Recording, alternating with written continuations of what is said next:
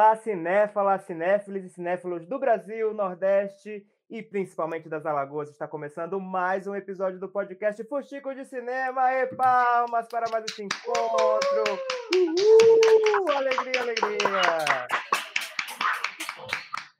E você que está participando conosco, saiba que você pode participar, pode não, deve contribuir com o nosso Fuxico, mandando sua mensagem no arroba arroba rotina filmes no Instagram também via direct ou comentando a publicação que divulga esse episódio. Pode também mandar e-mail para audiovisualagoas.gmail.com, que é também o nosso Pix, contribua com qualquer valor que você vai estar ajudando demais ao nosso projeto. E nessa sala virtual quentinha, aconchegante, temos ela, Elizabeth Caldas. Oi, Beth!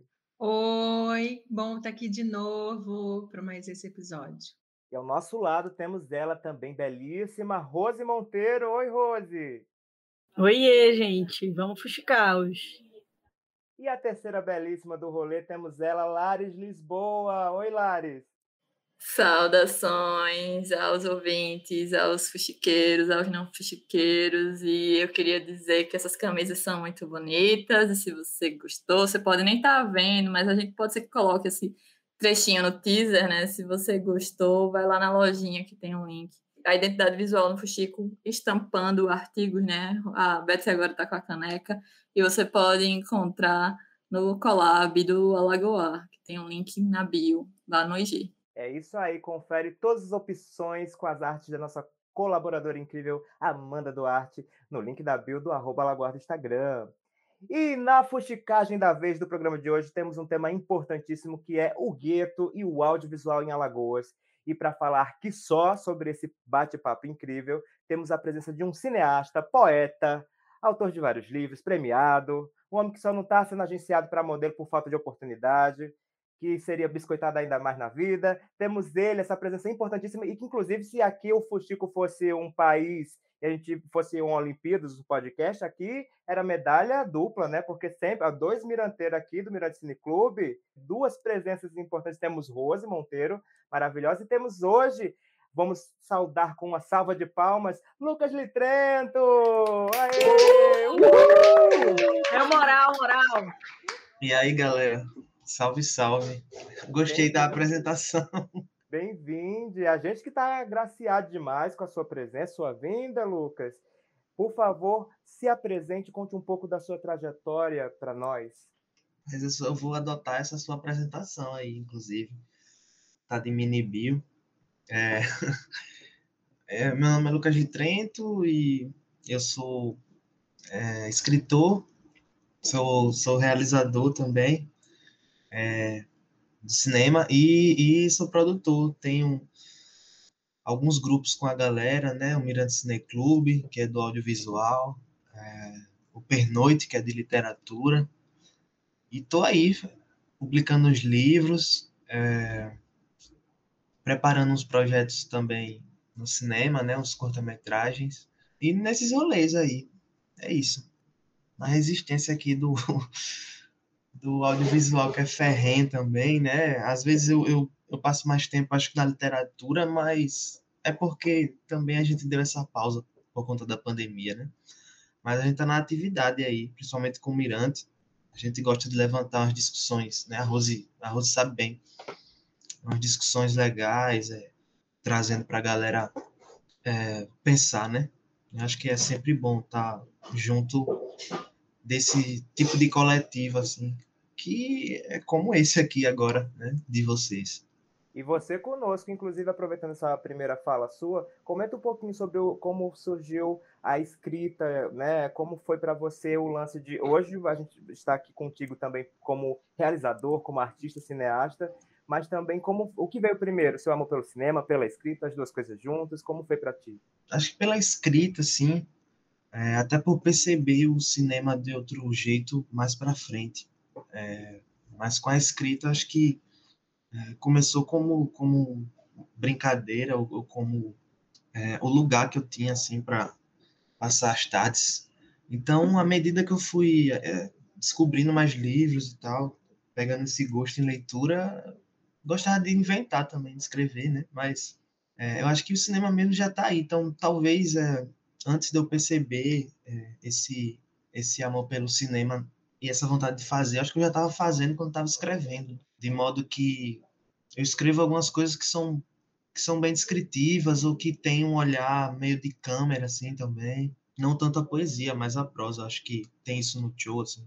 Tem uma coisa muito de, de ver e é essa visão que é, acho que é a prova que o cinema sempre estava assim perto, né? mesmo quando eu não parava para ver um filme de modo diferente ou, ou para comentar, assim, já estava lá. Então, embora eu, eu, eu, eu, perceba que a literatura vem antes, mas é tudo uma mistura, né? E eu acho que a música também, porque ela ela tá muito junto desse processo assim da, da escrita e do cinema também, né? Eu acho que é uma uma, uma busca por algo que está sempre entre, né? não é só aquela coisa, mas está entre a literatura e a música, entre a literatura e o cinema, né?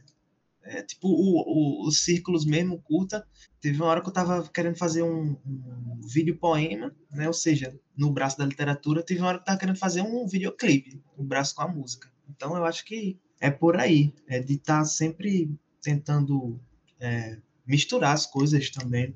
Então isso, isso, essa mistura também bagunça um pouco essa resposta de saber o que é que veio antes, né?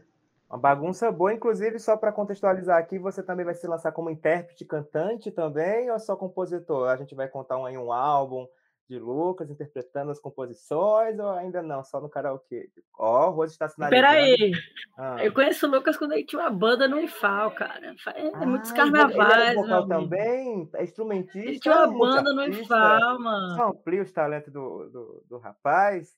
Como é que é? Conta esse rolê aí da música, vamos aproveitar aí, dessa carteirada. Ah, Rose me entregando.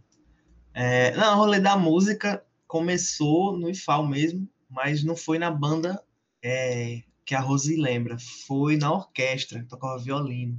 É, aí foi massa, porque é uma experiência que é, eu acho que foi o, o, o primeiro start, é, porque foi antes de fazer essas oficinas de literatura e tal, principalmente no SESC, mas a orquestra, eu acho que ela deu esse start de perceber a coletividade, assim, de perceber a arte enquanto um, um corpo coletivo, assim, e toda ela mesmo que eu, tô, que eu esteja escrevendo poema sozinho e tal, mas até escrever poema sozinho já tá chato também.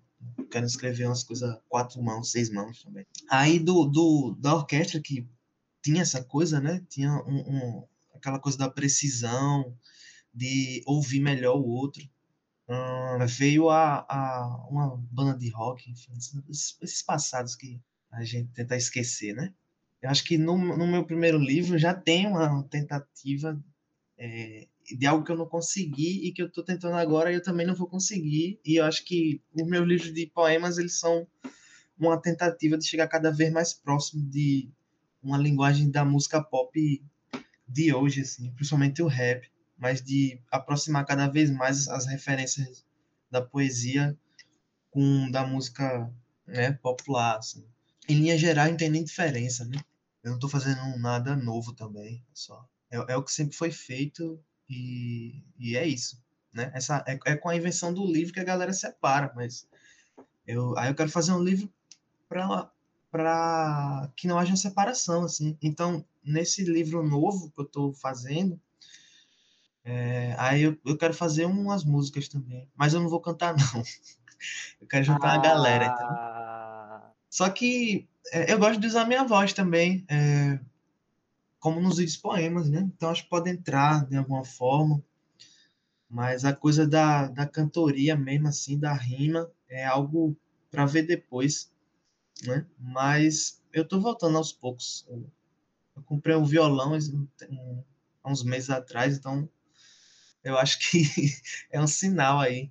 Mas eu era mais, mais próximo, assim, de, de de estar tá tocando mesmo, esse tipo de coisa. Só que eu acho que mesmo assim não parou, porque às vezes eu tô escrevendo um poema e, e, e corto um pedaço de uma música, faço um beatzinho, tiro o vocal, aí fico ouvindo aquele loop só para terminar aquele, aquele texto. E sempre gosto de fazer playlists, né?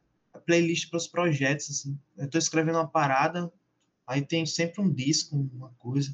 Vale para os projetos de cinema também, né? O, o próprio Samuel, o nosso curta, meu e do Janderson. A Rose também tá. E que a gente parou por causa da pandemia, mas é só música, né? Então, é muita música ali. É, então, ela é um motor mesmo, né? acho que tudo que eu tô fazendo, assim. Mesmo que eu não esteja performando, por ah, enquanto. Mas, é, mas é compositor, instrumentista já é, né? Uma baita performance principalmente nada que não, o tempo não permita, você também dá o tostão da sua voz também cantando, quem sabe, ou declamando, que você também fala, declama muito bem. Lembro disso porque já fui seu colega do curso de uma ação formativa de Larissa Lisboa pelo SESC, e lembro de você declamando o poema, já falava como poeta, falava, conversava já como poetizando, é impressionante.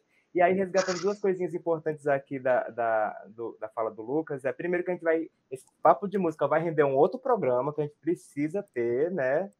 Falar sobre música e cinema. E também que eu não sei se vai ser uma vantagem ou uma desvantagem ter Rose aqui, porque ela vai resgatar umas histórias tuas que eu não sei se você quer que seja exposta aqui no programa, porque o nome é Chico, não é à toa. Rose, vocês se conheceram através do Mirante? Não, né? Você falou IFAL, então já é, já é antecessora essa história de vocês, né? Né? Assim, a gente se conheceu pelo curso do SESC, né? Sobre roteiro de documentário. Isso há muito tempo, acho que 2014. Não lembro bem. E aí a gente conhece. E assim, tem uma galera muito massa que fez esse curso, que é o Lucas, a Jéssica Patrícia, que é Jéssica Conceição, né? Fotógrafa. Tem a Andressa Lopes, depois foi fazer o ateliê em 2017. Tem o Emerson, acho que Emerson fez, não lembro bem agora. Se Emerson participou. Mas teve muita galera assim que, que a gente fez esse curso e a gente acabou sendo amigo com o Leonardo, né? Leonardo Jorge. Então, assim, para mim é, era um curso bem interessante porque ele tinha vários vários nichos, né? Você tem aí os que eram os pivetinhos, né? Os pivete nerd, o, o Lucas e o Léo eram os pivete na época. E tinha eu que já estava é, há muito tempo para se formar na UFAL, já estava naquela coisa, ou eu, eu, me formava, não, já tinha me formado, estava no IFAL, terminando um curso. A gente era contemporâneo praticamente, assim, do IFAL, mas estudava à noite, né? E aí a gente se conhece até que nós fomos convidados né, por amigos, ele pelo Janderson, Felipe, e eu pela Beatriz Vilela, para ir para a primeira reunião do Mirante. E aí a gente virou membros fundadores né, do Mirante Cine Clube, temos uma parceria é, da, desde então, né, produzindo a Mostra Quilombo de Cinema Negro como diretores artísticos, e estrear também com o curta-metragem do Lucas, né? Samuel. Massa. E, é, e aí, Larissa, você é auditora desses causos todos relacionados com o Ateliê Sesc de Cinema. O que você tem a dizer a esses encontros produzidos por essas ações formativas? Cara, eu, eu tenho aí um desejo, né? O Lucas estava aí falando de livro, né? Eu tenho um desejo muito grande de desaguar memórias sobre isso e de ver pessoas desaguarem também memórias sobre isso né? Que eu acho que é, não é só um desejo de é, ver a minha narrativa, né? Mas é também desses encontros é, serem reverberados e eles e eles ficam reverberam nas pessoas que fizeram parte, né? Quando elas param para lembrar, mas irem além das nossas memórias. Né?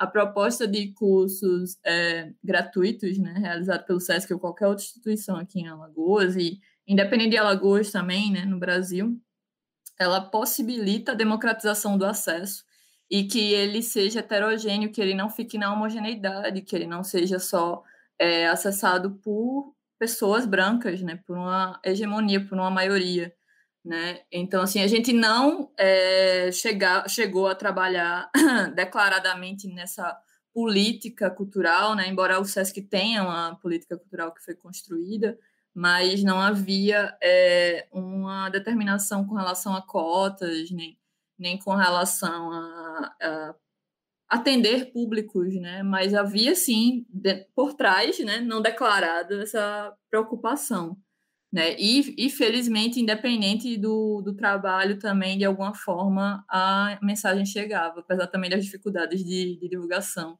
Né? Em específico, esse curso que a Rose apontou de 2014, eu fui procurar o SENAC, justamente pela compreensão de que o SENAC já era visto como um espaço de cursos e o Senac Poço, especificamente, né, que tem é, várias ofertas de cursos.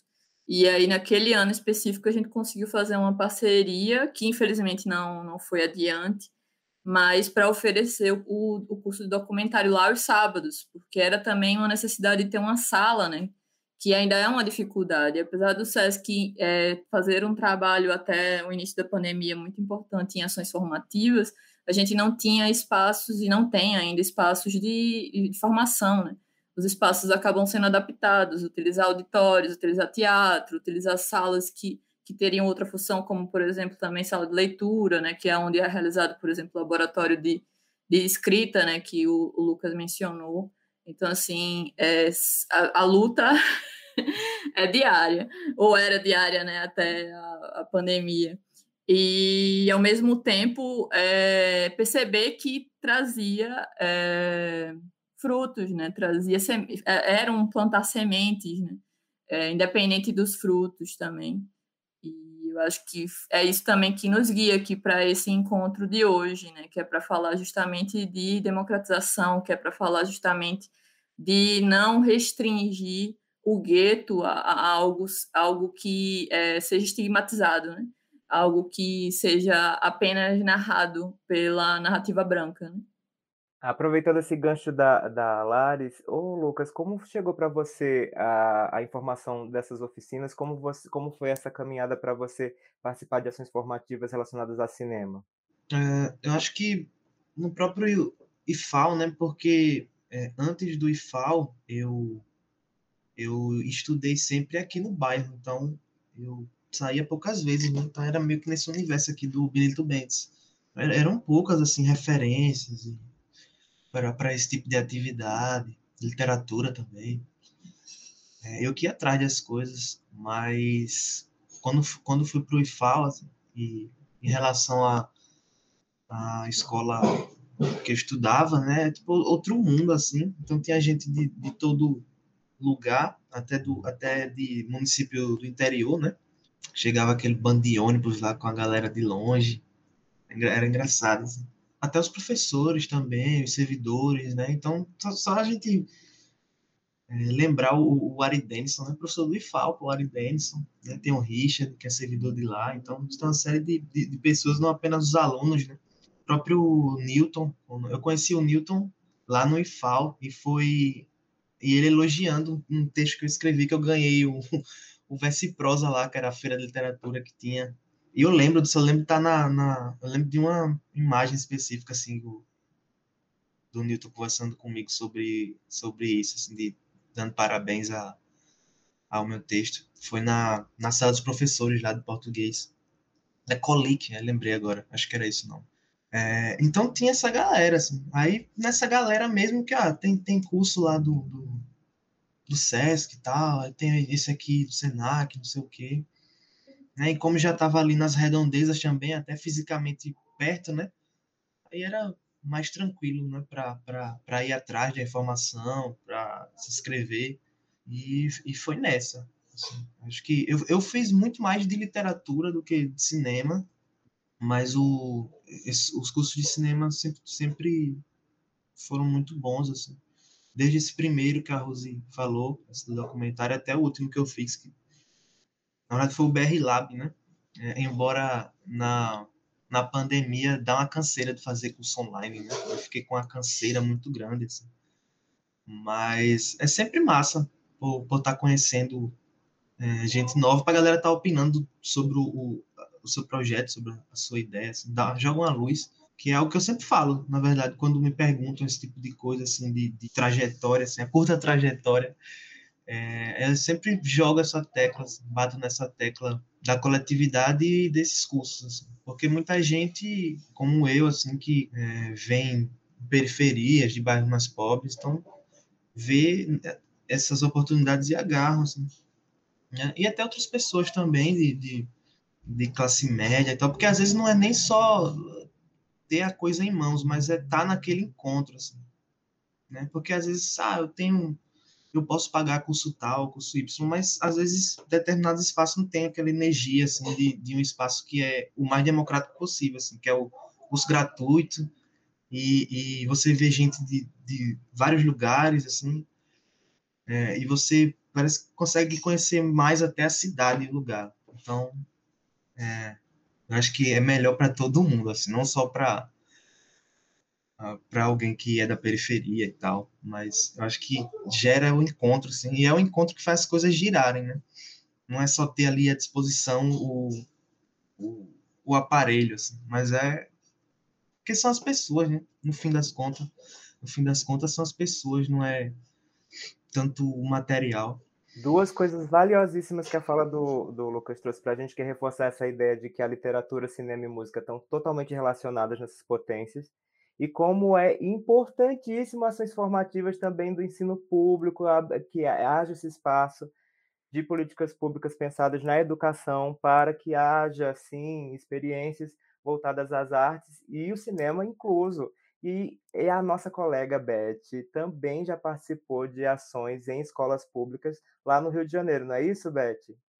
É isso, participei e sou estudante de escola pública maior parte da minha vida. Só fiz escola particular no segundo grau, mas a minha infância, a alfabetização inteira foi em escola pública e eu, eu tenho isso muito que o Lucas falou, assim, o privilégio de você encontrar pessoas diversas, assim que é a coisa que a escola pública traz. Assim.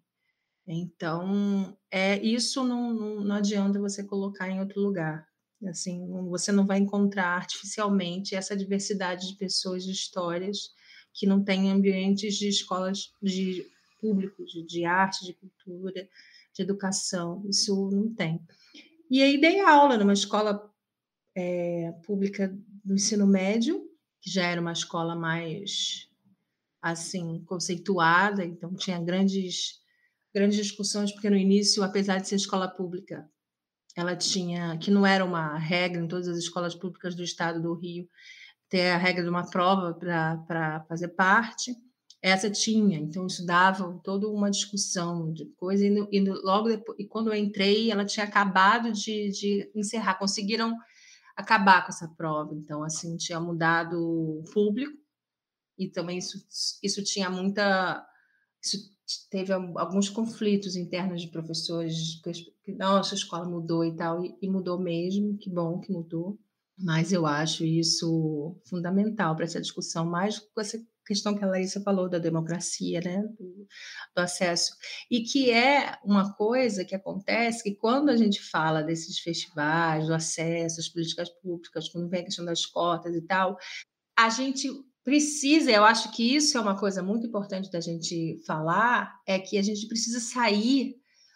A chave ainda fica para muitas pessoas ainda a chave do assistencialismo e não a chave de, de realmente diversidade de acesso. E, e então, quando você consegue passar por isso, e aí por isso que a gente ainda tem certas reações dizendo: ah, não, peraí, é, deixa que eu vou lá, eu vou lá, igual, igual o feminismo negro e feminismo branco, que fala assim, as mulheres brancas vão lá lutando como se, como se as mulheres negras não tivessem é, fazendo parte, podendo construir, né? As protagonistas do feminismo histórico elas são as mulheres brancas, então fica sempre essa coisa do deixa que eu vou lá. A, a grande é, crítica às políticas identitárias, ao que a gente fica querendo falar das representatividades, é sempre assim, mas, poxa, sou legal, estou aqui, eu sou amigo, então deixa, deixa que eu vou lá e brigo pela gente, já daqui a pouco eu te trago aqui, eu, eu pego você pela mão e vem, então, assim,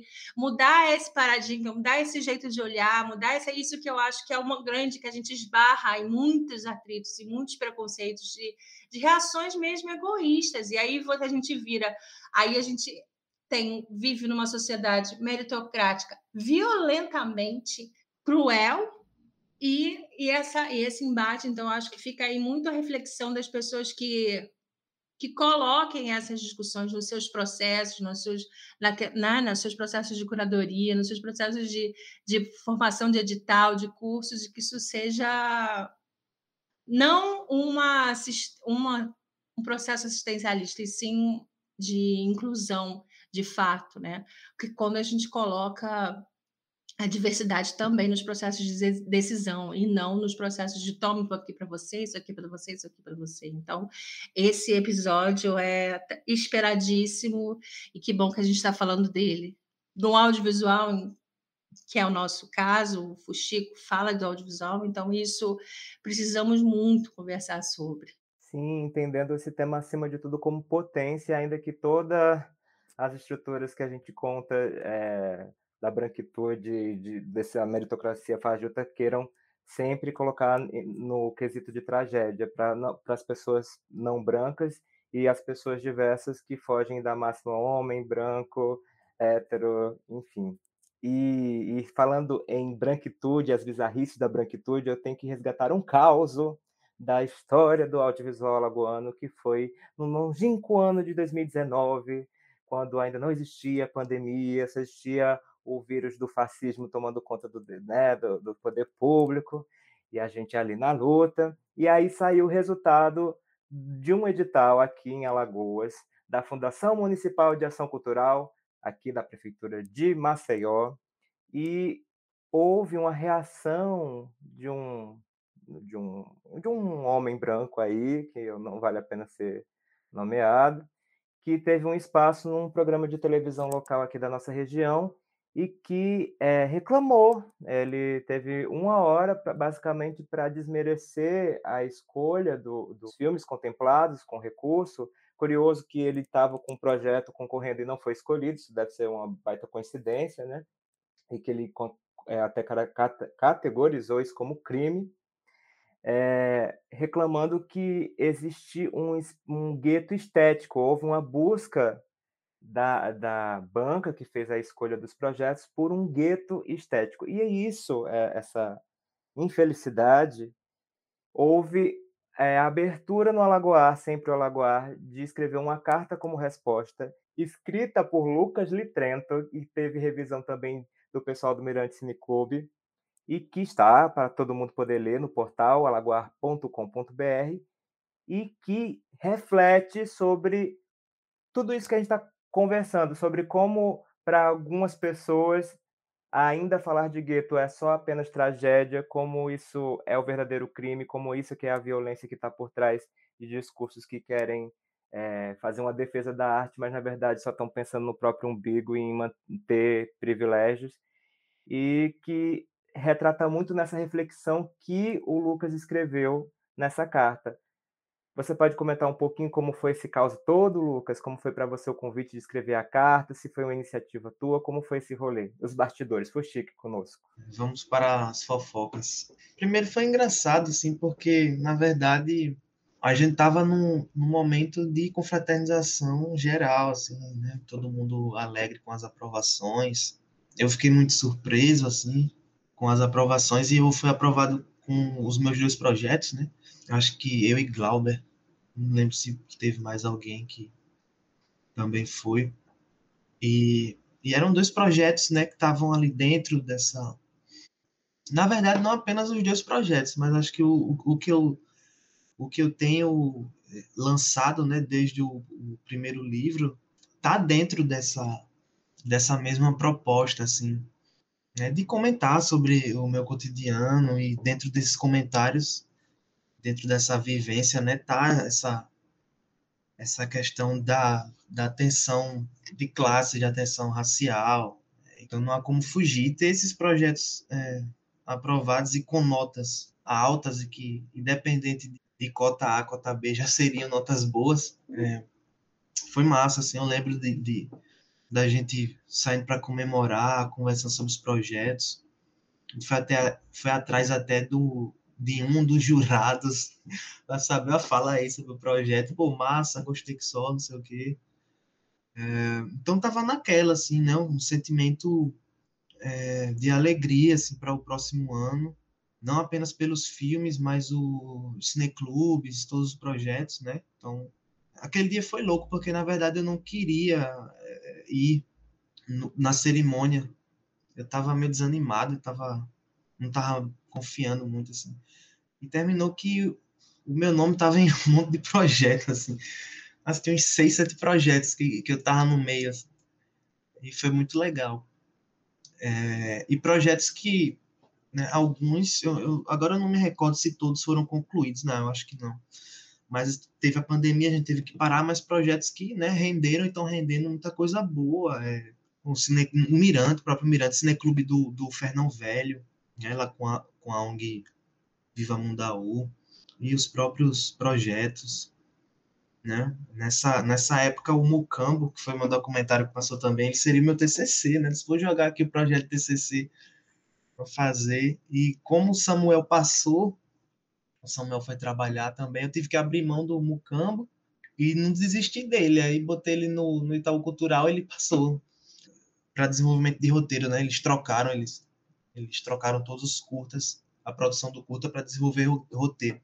Foi até melhor também, porque é muito tempo e a pandemia está fazendo com que é, nós, é, realizadores de curtas-metragens, que a gente passe por experiência de realizador de longa, assim, porque a gente vai produzir material que ele já está todo diferente, que é o que geralmente acontece com longa, né? Pelo tempo e tal, para captar. E a gente tá nessa, né? É, as, os projetos vão mudando, então até gostei. Mas, enfim, arrodeando para dizer que, que, que era isso, estava tudo massa, estava tava todo mundo bem alegre mesmo, né? Com isso, e veio essa, essa resposta aí desse cara, é, que já foi uma surpresa, porque quase ninguém conhecia, assim, acho que um ou outro é, conhecia a figura, e ele já veio com essa com esse espaço nesse programa lá na TV Assembleia, o que todos todo esse episódio ele ele é muito é, caricato assim muito simbólico porque né você vê uma pessoa é, que é de família tradicional é, alagoana aí se inscreve né achando que vai ter o seu projeto aprovado pelo pelo nome pela pela família enfim pela tradição de peixadas que existem aqui né e aí, a, esse, esse edital da FEMAC foi um edital bem transparente, né? Foi um edital que, antes da aprovação, a gente passou é, muitas noites em claro aí, é, fazendo a minuta, dialogando com, com a FEMAC, né? Que saudades de, de uma gestão assim, né? Mas, enfim. Aí foi massa, foi massa. O processo da feitura dele foi massa a aprovação, acho que a aprovação né, aprovação de todo mundo. É, um resultado direto dessa feitura, desse, desse, desse cuidado do FSAL, né, junto com, com a galera da FEMAC, né, Marcão principalmente. E aí veio ver essa resposta. Então, ele já esperava, e, porque ele, ele nem imaginava que, eu acho que ele nem imaginava que foi um processo super democrático, assim, né? E, às vezes até a gente concordava com as coisas da FEMAC e tal, mas em linhas gerais é, foi, foi legal. Uma experiência né, trabalhosa, mas, mas, mas boa. Assim.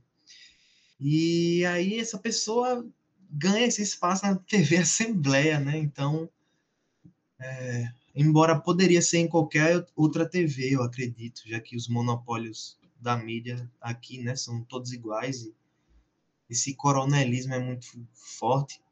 É, e teve aquele chilique dele, mas eu, eu, eu gosto, assim, porque não, não há nada mais é, identitário do que a branquitude. Assim. E ele, é, ele foi bem identitário, assim, no sentido de se colocar como uma pessoa numa posição de poder e que já tem a qualidade no seu trabalho, mas também como se o sistema tivesse que se curvar a ele como se nós não fôssemos é, dignos né, do, dos prêmios, né, dignos do resultado. Eu acho que essa não apenas a questão do gueto que ele fala, mas a questão até de é, uma crítica à idade, né, do, dos aprovados e das aprovadas. É, então, olhar não apenas muitas pessoas, é, muitas mulheres né, e muitas pessoas é, negras, pessoas indígenas, pessoas LGBTQIA+, mas também pessoas jovens, né? é, como se também é, tivesse que o tempo cronológico bater o martelo e dizer o que é que é importante ou não, ou seja, toda a caixinha de uma visão é, é, conservadora, de uma visão de tradição né, branca, europeizada. Porque até essa questão da, da, da idade, embora né, não é fácil, mas a gente vê isso são nas culturas é, não brancas, né? Às vezes você vê é, é, é figuras super jovens, mas que têm um, um poder de ser uma pessoa sábia e importante ali em determinada comunidade. Então, até essas coisas pequenas, mas são, são, são representações e repetições de uma visão é, autoritária, né? de uma visão é, da, da branquitude. Assim. E o, a feitura do edital foi nessa tentativa, né? de, de deixar ele, ele, o resultado cada vez mais é, diverso, assim, cada vez mais abrangente para a galera. Né? E é, tem coisas que, sei lá, se a gente escrevesse aquele edital hoje, já, já não seria daquele jeito, a gente já ia melhorar algumas coisas. Então, é um processo que é, é, ele exige esse diálogo, né? O próprio, o próprio fato de colocar as, as cotas é, raciais, por exemplo, faz com que certas é, pessoas do próprio audiovisual se reconheçam agora como pertencentes a tal raça. Então, esse tipo de coisa é, muito importante não apenas pelo resultado final, né? mas por todo esse, esse giro de discussões. É, e aí ele vem, ele vem nessa, ele não trouxe uma discussão, trouxe um, trouxe um chilique, e eu acho que, é, eu lembro, né, no, no, no grupo do fórum, foi, é, foi unanimidade, assim, todo mundo ficou né, surpreso, com raiva, e, e, e veio essa do texto.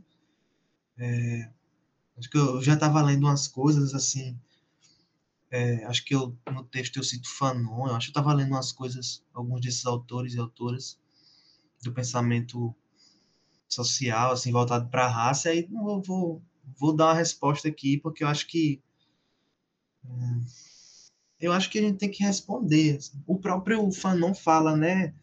É, faz-me faz um homem que, que sempre questiona, né? E é, eu acho que se a gente se nós somos pessoas que estão sempre nesse processo de questionamento, é assim que a gente faz com que as coisas se movimentem, né? Porque. E a gente tá no cinema, pô, a gente tá num, num, universo que é, a, toda a estrutura dele, assim, de um modo mais tradicional, ela é contra esses esses corpos que essas pessoas veem como outros. Né? É, é só a gente a gente olhar quem, quem, quem, quem ainda detém o poder das coisas, né, toda a maquinaria, assim. E, e, quando a gente vê que os próprios editais, que são os meios mais democráticos possíveis para a gente conseguir ali o mínimo, eles mesmos já são, de alguma forma, excludentes, então a gente tem que agir mesmo, né? A gente dá uma resposta, é, dar essa alternativa, porque eu acho que não é só sei lá, fazer de outros modos e abandonar. Enfim, é, é, é o Estado, né? Então a gente tem que é, puxar para o nosso lado também. Né? Então é, teve essa resposta e foi massa, assim, a circulação do texto, né? A galera do Mirante apoiou e, e ajudou também. E eu acho que, na verdade, é, é, o tipo de coisa que tem que acontecer mais vezes, assim, e que né, eu vejo eu vejo isso acontecendo nesses nesses ambientes que muitas vezes se tensionam assim, mas processo de curadoria, processo de, de mesa, né? A própria existência da Mostra Quilombo, por exemplo, né? A Rosa sabe muito bem que agora é Mostra Quilombo Cinema Negro Indígena, né? E, e por exemplo, hum, a ausência do cinema indígena é algo que eu tenho até pensado muito sobre isso. Mas são questões como essa, assim, que a gente tem que estar tá jogando. Então, esse tipo de resposta ou comentário, não apenas no, no sentido da, da treta, né? É, como foi esse também, até porque, né, todo mundo ficou com raiva, eu fiquei com raiva, mas o, o comentário, eu acho que muitas vezes a gente, eu vejo pessoas que querem falar, mas fica, meio que fica com medo, assim, né? Depois eu escrevi um outro texto que, que foi sobre a, coronelismo da Secult. Esse aí o Paulo Poeta não gostou, não. É, não gostou mesmo, né? E esse foi no. saiu no. O, o que os olhos não veem. É isso, porque às vezes eu fico. Eu vejo assim a galera querendo falar e não fala. Então. É, eu acho que é, é a, a, gente usar é, a raiva em certa medida de um modo que ela alavanque as coisas, né? Agora a gente tem que dosar, assim, não exagerar e tal.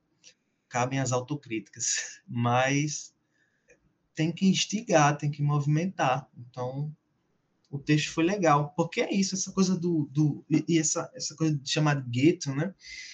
Eu acho que é uma, é uma, é uma visão muito atrasada, assim, de alguém que acha que, que o sistema está do nosso lado agora e que ah, cotas ou que eh, programas editais mais diversos é, geraram uma inversão assim nas coisas e que você vê na cabeça das pessoas que eles acham que na verdade é, o, programas e, e, e textos e projetos mais tradicionais são jogados de lado, mas não é isso que está acontecendo, né? Ainda é muito difícil para um para um, um, realizador não branco é, brasileiro estar tá chegando nesses festivais, está chegando, sabe, Locarno da vida e etc. É, tá ganhando até prêmio como Gramado e, e, e, prêmios nacionais. A gente ainda vê um monopólio, assim, de certas figuras, certos realizadores homens brancos, né? Meia idade e tal. Então, pô, isso não é verdade, tá muito claro, né?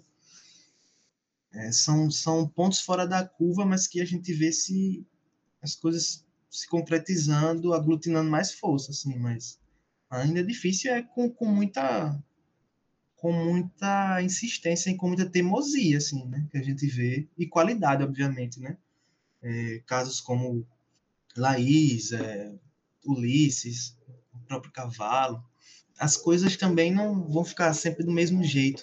É que ele pessoas como ele têm medo de, de ver o mundo acabar, mas é esse apocalipse que a gente busca. Assim. Na verdade, a gente quer destruir o mundo mesmo, só que é esse mundo. É, essas pessoas só veem um mundo, né? Que é esse mundo do pós-colonialismo, que é esse mundo branco, que é esse mundo que nós é, servimos. Mas a gente vê, a gente não vê um mundo só, né? A gente vê várias circularidades ali ao mesmo tempo, né? A gente vê uh, uma floresta, assim, não um, um castelo só, não uma coisa só. Aí é, é isso. No fundo, quando ele vê o, o Riovinho e o gueto é, unido, ele tá vendo o, o, o, mundo tremer, assim, o mundo dele tremer. Mas é bom. Veja tremer mesmo, porque o objetivo é esse. A, a, por meio da arte, a gente consegue é, também criar essas, essas bombas assim para reforçar a destruição desse mundo, né? Até porque aquele ato contra a, extra, a estátua do Borba Gato, aquilo ali não é só um protesto, não. Aquilo ali também é uma movimentação artística. Eu queria fazer uma ponte, se for possível, com relação também à política cultural, que inclusive é, é algo que a gente ainda quer discutir aqui no Fuxico, né? E aí é, eu fico é, nesse pensamento, né, que a gente, por mais que tenha tido experiência, por exemplo, a mais recente, né, da Aldir Blanc com editais, mas o que a gente teve em 2020, durante a pandemia, graças ao Aldir Blanc, não foi uma regra, né? Foi uma exceção. Nós tivemos, inclusive, é, montante, né? Não me lembro agora quantos editais, umas duas dezenas, talvez, mas não me lembro agora quantos foram exatamente. Mas, ao mesmo tempo, é, e, e, esses editais que eu estou falando são os editais da Secult, eles trazem, é, de alguma forma, é, declarada ou não, a dificuldade que os nossos, as nossas gestões culturais têm de discutir política cultural, né? seja no sentido de gestão ou seja no sentido de entender como é, dar acesso à diversidade, que não seria apenas com as cotas, mas também com as cotas, e que passa pelo que a gente já falou aqui, que é ações formativas, né? Nós temos um histórico, é, possivelmente na última década e, e, anterior a isso, mas a minha pesquisa é mais na, na última década, de que não, não, os editais vêm, mas não se pensa em fazer oficinas de elaboração de projeto. Às vezes, quando tem, raramente, é um dia, né? É, e um dia não é suficiente para se dialogar sobre a elaboração do projeto. Em muitos momentos não tem também espaço para se falar sobre política cultural, para se falar por que, que o edital foi pensado assim ou não. Um caso é, diferenciado é o do audiovisual, né? que por conta do fórum é, é possível que hajam é, discussões sobre os editais e, e, e, se coloca uma representação também no, junto às gestões, né? seja da FMAC ou seja da SACUT. E tem também essa questão do, do audiovisual acabar ficando como é, a única linguagem né, que é, tem realização mais ou menos sistemática de editais. Né? Embora também já, já tenha passado hiatos né, e tenha tido que ir atrás de, de, de editais, mas ainda assim, dentro desse espaço, né, a inserção de cotas nos editais de audiovisual só veio em 2019, né, dentro de uma configuração que agora nós estamos completando uma década de realização de audiovisuais de, de, de editais de audiovisual, é, isso foi tardio, né, porque veio apenas há dois anos atrás nesse edital que o Lucas é, foi contemplado e que o é, senhor que é, foi para a TV Assembleia não foi contemplado, é o edital do audiovisual da, da FIMAC de 2019. Né? E aí eu estava olhando esse edital, né, porque ele, além de ter a pontuação, né, que ele, a partir de autodeclaração de mulheres, pessoas trans, a partir de autodeclaração de pessoas negras ou indígenas, ele aplicava pontuação aos projetos, né? É, no caso específica por isso, né? E, e, no sentido assim que parece às vezes até difícil de compreender, mas dando um depoimento de alguém que, que já atuou como parecerista, né? Eu fui parecerista da Fundarp, que tem uma política cultural não só de que é a Fundação de, de Cultura de Pernambuco, que tem uma política cultural não só de cotas e, e de pontuação e de, de pautar a diversidade, mas também através da, das representações de Pernambuco, né, que é a BD de lá e, e o, a Associação de Cineclubes de lá, é, eles puxam esses diálogos e exigem né, que, que a, diversidade seja pautada. E lá, inclusive, tem uma questão de ter oficinas o que impacta efetivamente na descentralização e que possibilita que o edital seja para as micro-regiões de Pernambuco. Né? Aqui aconteceu, é, excepcionalmente em 2015, uma proposta de fazer o edital para as oito micro-regiões, eu não lembro agora se são oito mesmo, mas se eu não me engano, eram oito micro-regiões de Alagoas, e isso não ia dar certo, né? nem lembro se quantas inscrições teve, porque a gente não tem um, um, uma democratização, nem uma descentralização da informação, nem, nem do acesso à, à formação, né? e muito menos do, de, de, compreensão de como elaborar projetos para editais.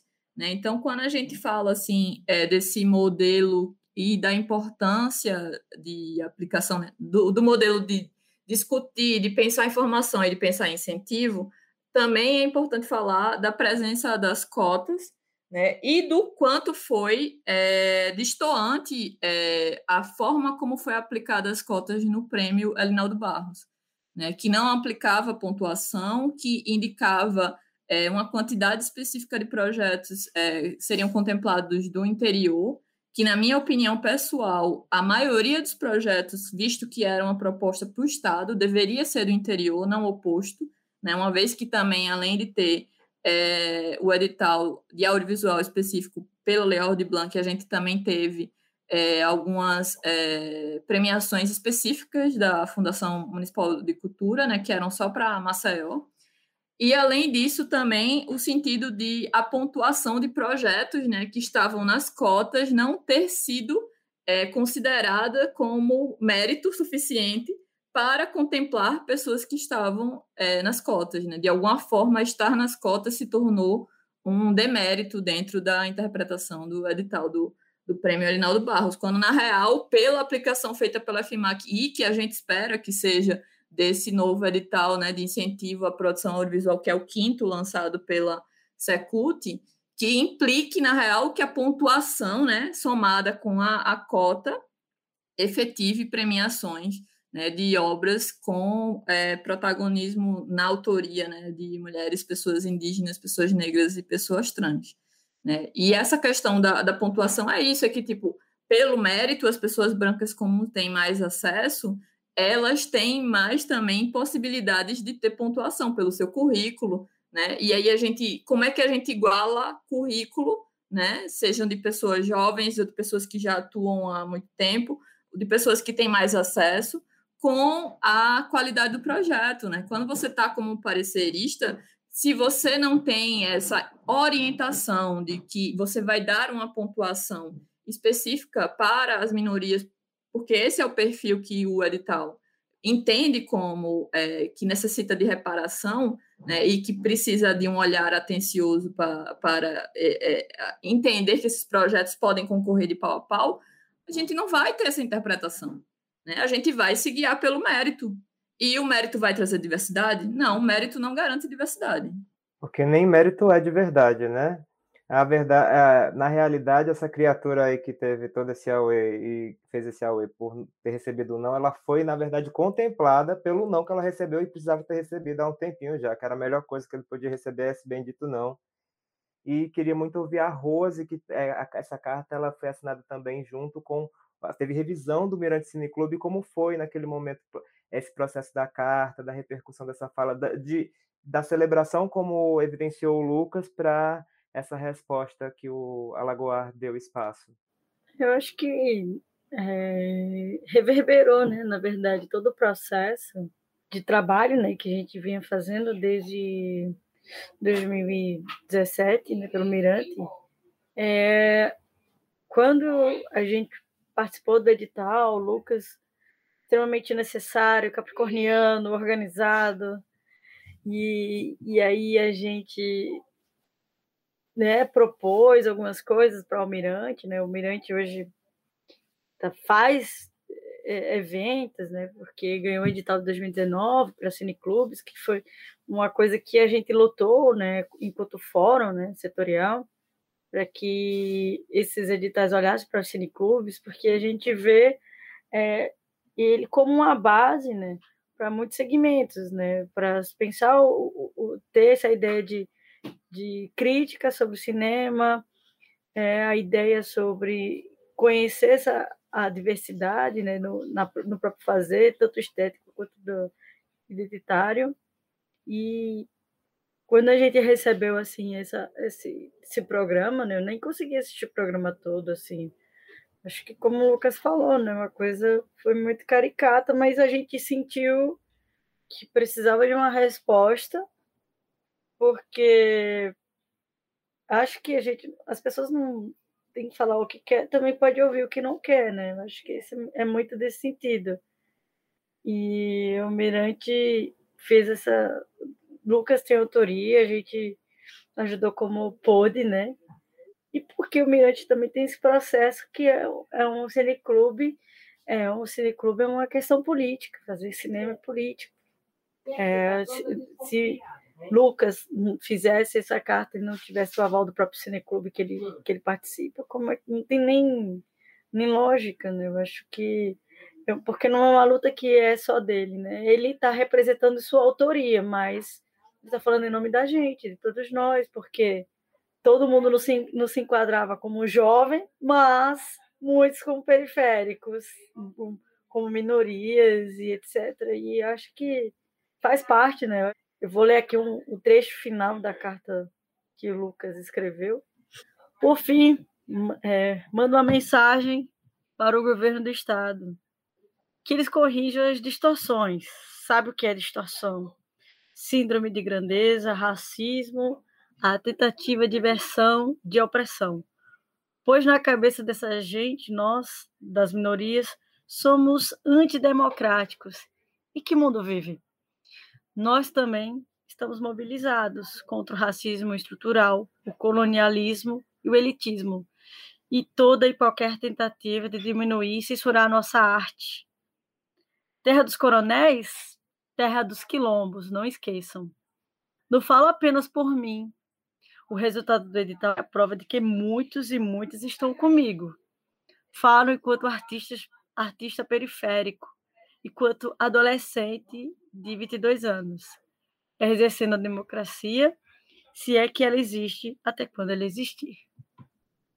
Eu acho que esse, esse final do trecho ele, ele reflete muito o que, que, a gente quis com direcionamentos e o que, que a gente conseguiu, porque apesar da, da Secult ter feito um edital que não houve uma consultoria direta, né, com fórum, uma coisa mais democrática, aconteceu. Não é das melhores formas, não foi, mas ele aconteceu porque lá atrás a gente plantou uma sementinha, né, de que assim o mundo não é mais o mesmo. Acho que Alagoas é extremamente, extremamente conservadora. A maioria de, desses artistas, né, alguns deles, né, mas agora a gente tem um, uma amplitude que a periferia ela chegou em vários sentidos, é, poetas, escritores. Um, chegamos à universidade, querendo ou não, né, Paulo Guedes, estamos aí na universidade, né, fazendo é, graduações mestrado e doutorados. Então, assim, eu acho que é uma, é uma visão né, do, do que a gente está passando, né? Porque é uma questão de luta. Se Lucas consegue publicar um livro, ele fez muito sacrifício para chegar lá. Não estou falando só de mérito, não. Estou falando da vivência mesmo. Porque a gente queria que todos nós pudéssemos escrever, tivesse a oportunidade de escrever tivesse a oportunidade de viver de arte, né? porque não é para todo mundo, infelizmente. E, e, quando a gente meio que virou uma carta quase manifesta, né?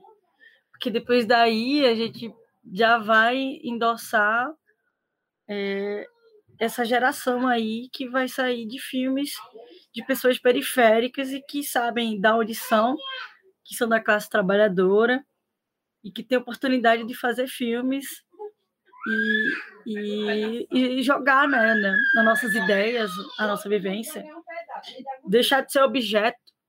Exatamente, que não seja uma questão de que seja uma questão de dedicação, de esforço, mas não de sacrifício, né? Que chega dessa história de, de é, romantizar o, o rolê pesado da galera, como se isso na verdade não denunciasse toda a injustiça social que está por trás disso e a falta de pessoas é, agindo, né? De forma como se dizem aliados de verdade. E até queria é, perguntar, aproveitando essa fala da, da Rose, sobre esse edital recente, esse programa, ele está sendo lançado agora em outubro, já foi, a gente, inclusive fazem dois anos, é porque cada ano, de, desde essa crise do desgoverno genocida e da, da pandemia, né, da crise sanitária, parecem dez, mas foram dois, 2019, contei certo, sou de humanas, deixa eu ver, 2020, 2021, sim. Dois anos que aconteceu esse rolê, e bem, a, bem na hora de todo mundo produzir esses projetos incríveis e super necessários, importantes que a gente precisa, é, que precisa, precisamos mais e que conseguiram financiamento público. Houve todo esse rolê da, da crise sanitária.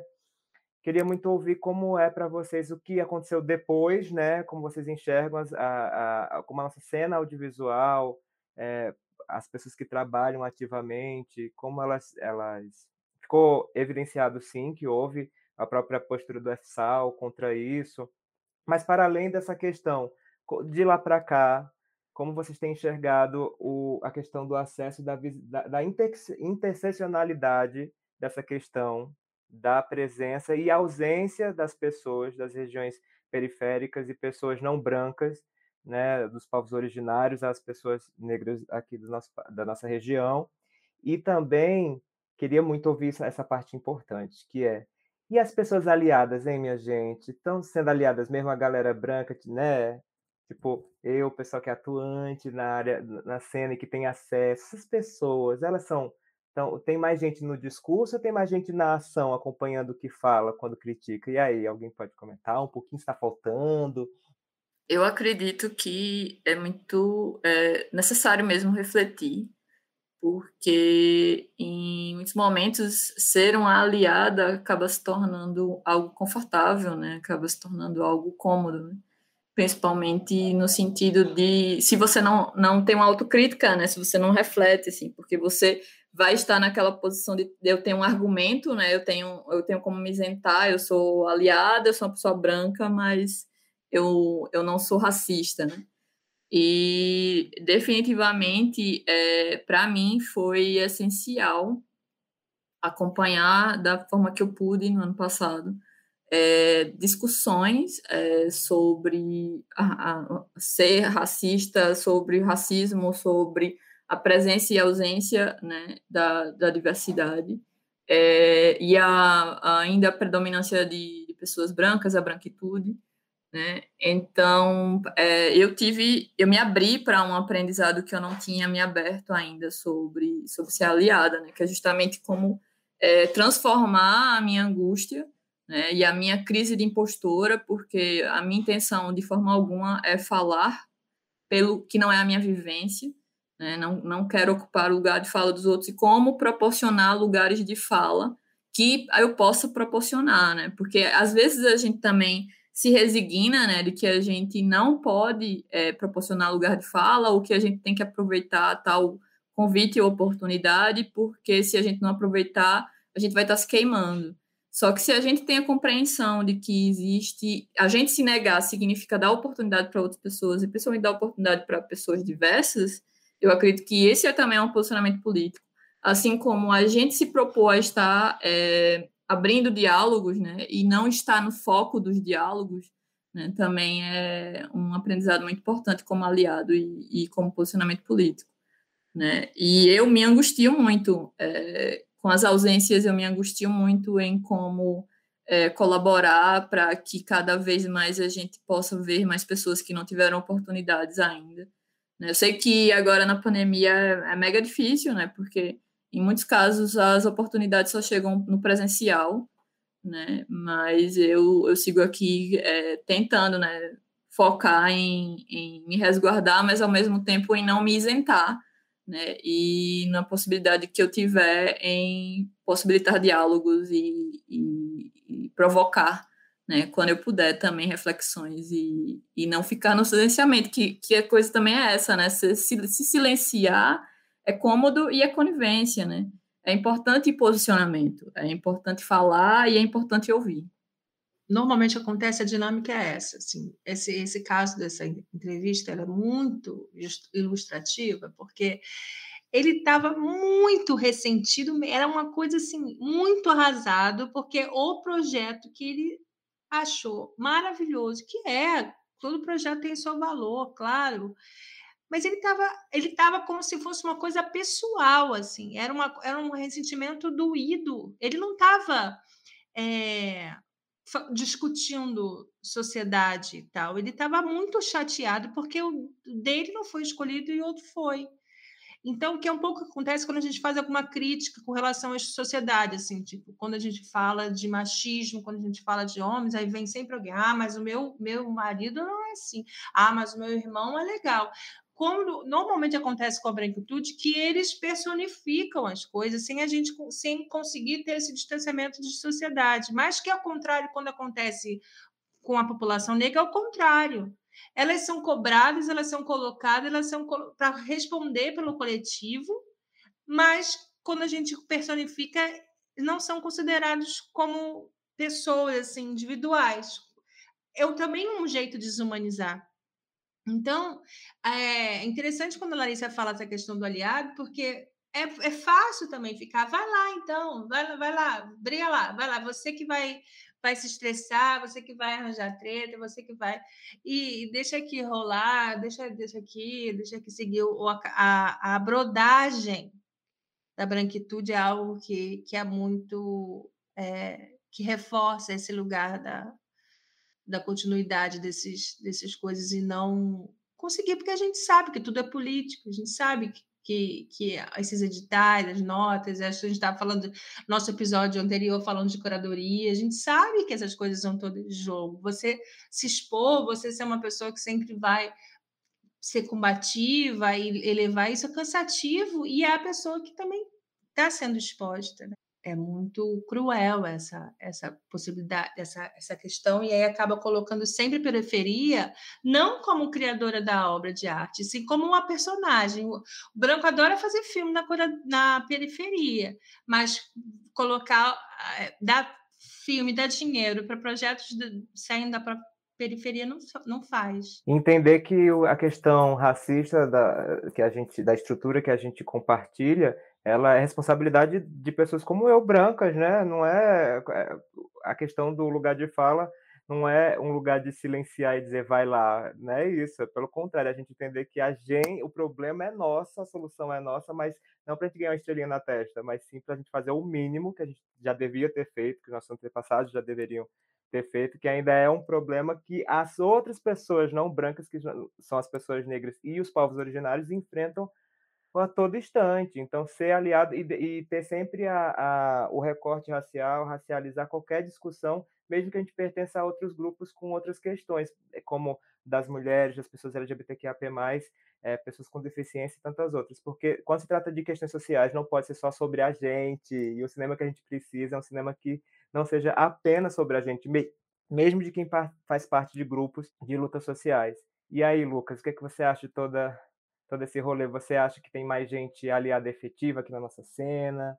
Acha que está faltando ampliar ainda mais essa conversa? Quer falar um pouquinho do, do que você tem escutado e vivenciado aí, dos corres e, e encontros aqui da cena audiovisual? Nossa! Aí é, é noite, viu? Mas vamos lá.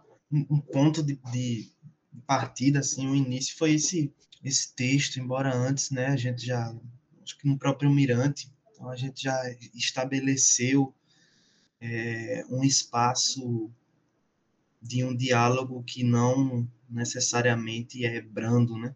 Então, desde o início do Mirante, é, das nossas curadorias, dos nossos debates, da nossa participação na Sururu com Laboratório de Crítica, né? Que aí é lotia, rende muito, rende anos, assim, mas curadoria da Sururu e etc.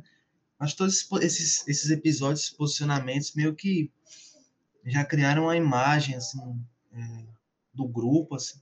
Mas quando eu, eu, eu olho olho para mim assim eu vejo algumas questões que são importantes de serem notadas assim comentadas.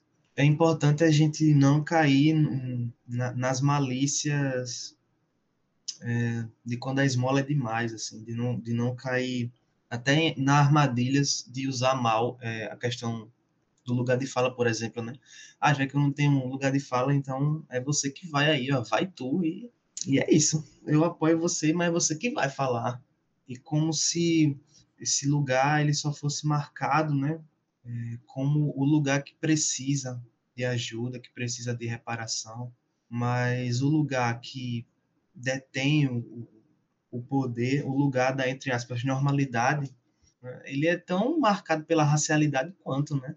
porque o próprio termo branquitude, ele é, em muitos ciclos, ele é novo, ele é estranho, né? Ele, ele, ele não existe, né? Isso é a normalidade. Então, eu acho que até quando muitas vezes não se percebe, há um, um amotinado, assim, algo que muitos chamam até de pacto, né? Da branquitude, ou que a gente pode até resumir na própria estrutura ali, funcionamento do capitalismo, é, nas relações da pequena burguesia, assim, né? Então, enfim, são uma série de, de, de conceitos, tá? nomes e nomes para se dar, mas eu acho que dentro dessas discussões, quando a gente vai tensionando é, discussões de raça, de classe dentro do cinema, e dentro do, não, não apenas do cinema, mas dentro dos editais em geral, né? Acho que o período da Audi Blanc foi briga mais briga.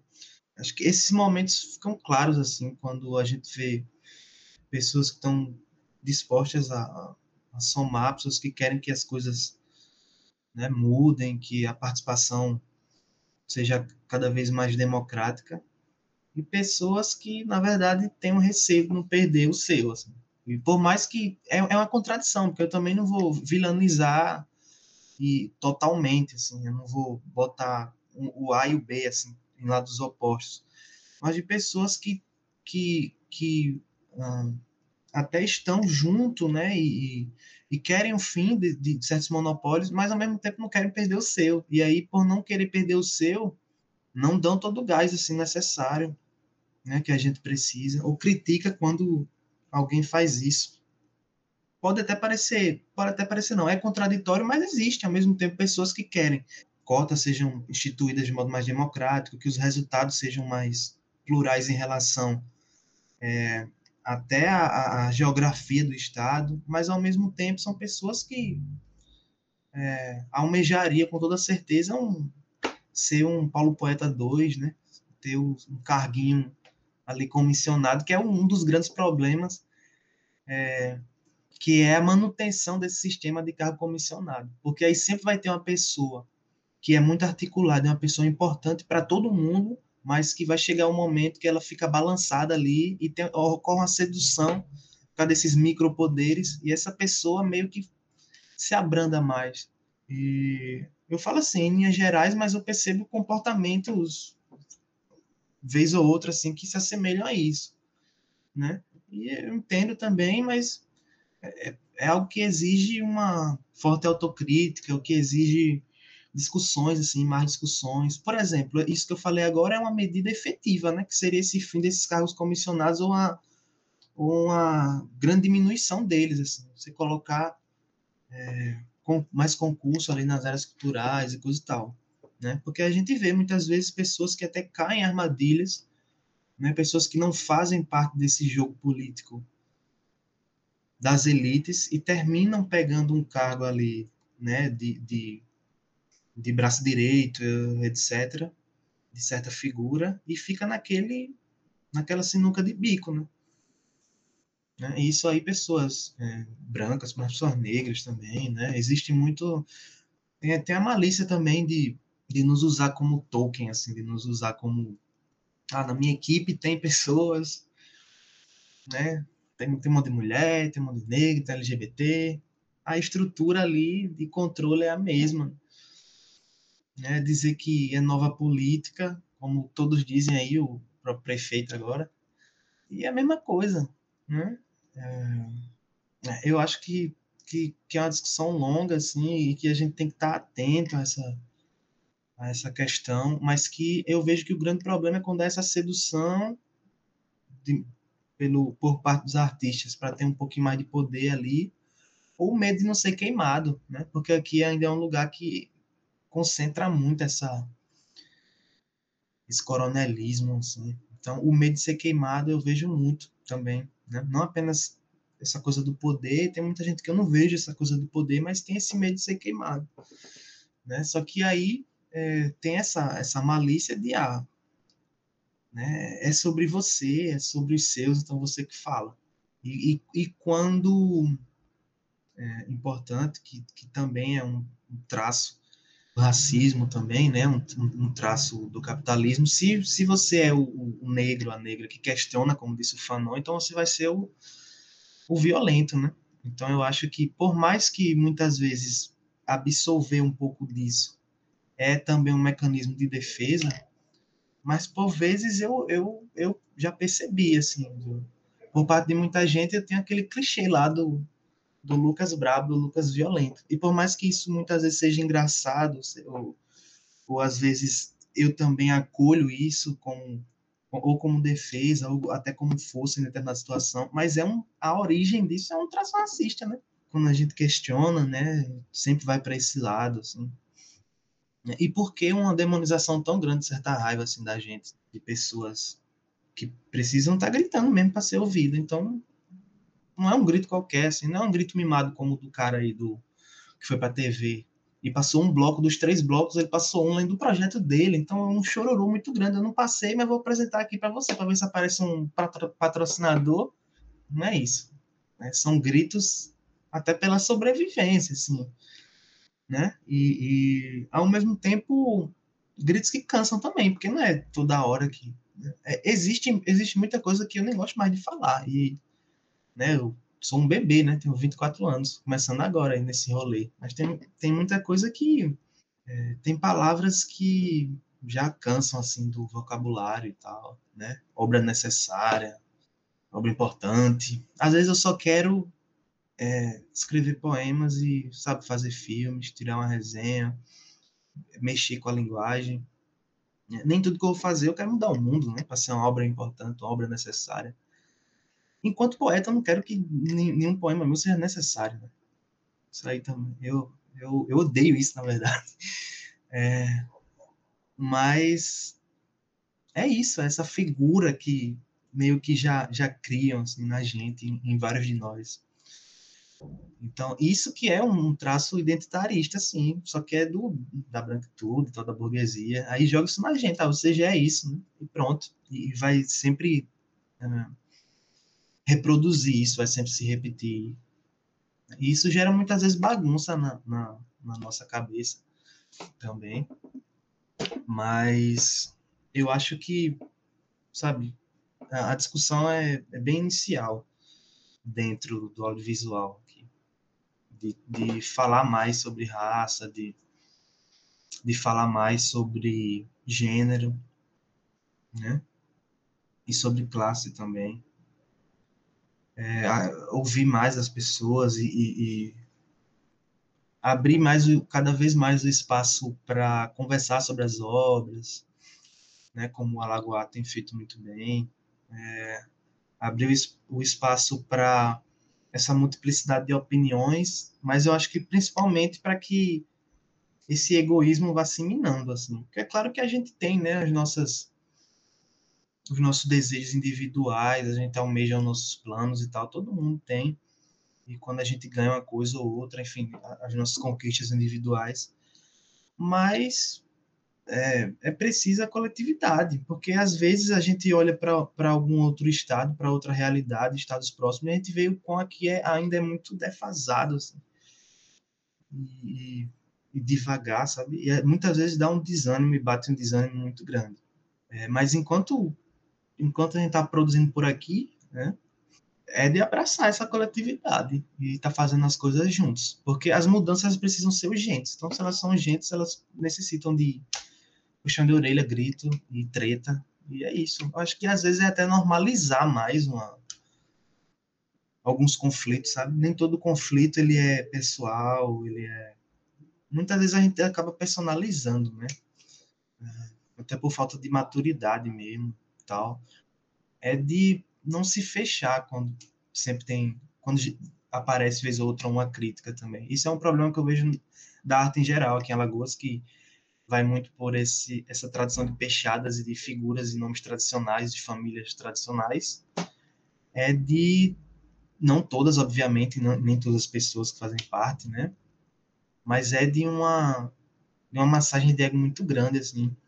A crítica, e não apenas a crítica à obra, eu falo, mas a crítica a um, a um edital que foi feito, a crítica à gestão de, né, da, da FEMAC, da Secult, da vida, né? A crítica a decisões do SESC, a crítica ao próprio grupo do, do, do FSAL, crítica a, a, grupos de outros fóruns e tal, né, a participação coletiva. É, é preciso que isso aconteça de forma mais natural, né, porque é assim que as coisas vão avançar. Então, eu acho que a grande chave aí da ignição é isso, é, é, é ser mais aberto para a construção coletiva que acontece por meio, inclusive, das críticas e das mudanças. Nem que sejam mudanças é, meio fortes, assim. Mas é isso. Tem que mudar mesmo. Muita coisa tem que mudar. E é, o, o, o nosso cinema, nossa literatura, enfim, a nossa arte, ela vai tomando um rumo que é, a gente tem que fazer com que as instituições, né, que, que, que, que o sistema, ele também acompanhe né? Porque muitas vezes a gente é, faz algo e, e, e, é isso. O, o, a coisa meio que vai para um caminho longe e aqui ela não é nem conhecida, e aqui ela nem é valorizada. Lá no canal dos Tingui Botó tem, tem vídeo desde 2017, né? Tem filme deles desde 2017.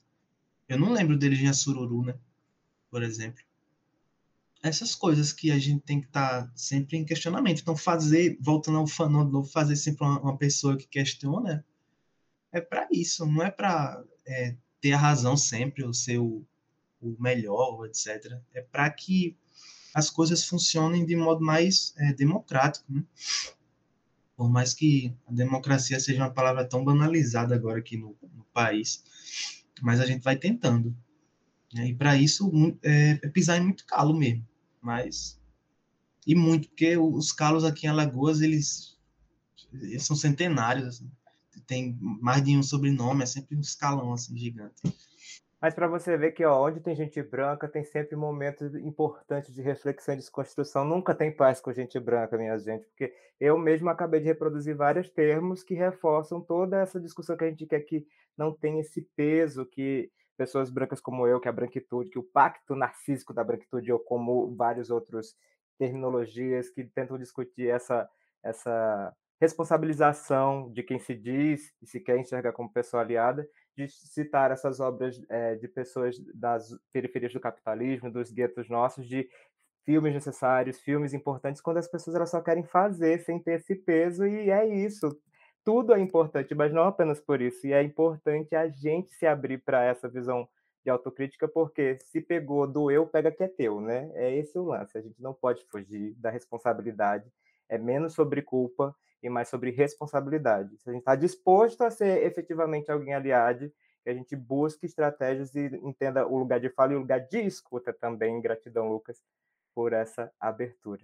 Eu queria resgatar uma fala que teve lives maravilhosas, isso é, de fato aconteceu no Festival Lagoanes, que em uma delas o Lucas estava presente, que teve filme dele em cartaz no festival, que celebrou 100 anos de cinema lagoano, e tem uma fala no final que ele fala que é, tem lugar que a gente não ocupa, que a gente boicota.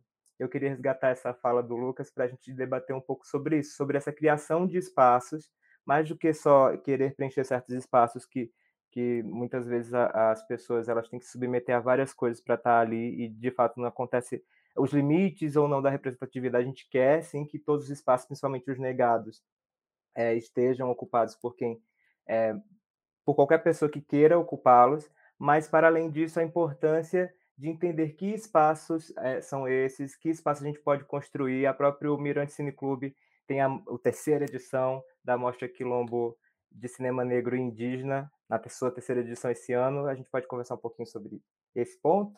Ah, eu acho que fazer a mostra né, de cinema negro né, por pessoas negras, como diretores artísticos, como curadores, e agora esse processo de da mostra se abrir e ver esses filmes indígenas como que é essa presença desses filmes abraçar e esse processo de, de, de aquilombamento né, dessas, da, da gente, dessas minorias, isso é muito importante, né? Porque o que a gente, eu, eu até comentei no, no episódio passado, né, nesse processo de, de se autodominar afro-indígena, de se ver e de se fazer um cinema afro-indígena. Então, assim, o, é, a mostra, ela, ela, a gente não vai querer resolver todos os problemas do mundo, mas é um, processo, assim, que, eu, como eu reitero, né, o Alagoanos ele foi essencial para que a gente repensasse a mostra e, e ver que é, precisamos nos unir cada vez mais, assim.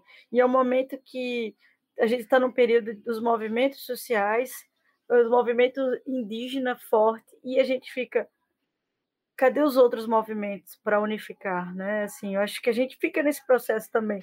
E como um artista, às vezes a gente não pode estar na trincheira lá, mas a gente pode estar na, na trincheira construindo pontes e levando esse cinema e, e para outras pessoas, assim a Quilombo, como ela foi online né, ano passado, a gente teve uma projeção até de filmes, pessoas assistindo em outros países, né? Isso foi muito massa para a gente ver essa, o alcance da mostra. E olha que são filmes em português, assim, sem pensar em obras é, em inglês e nem em espanhol.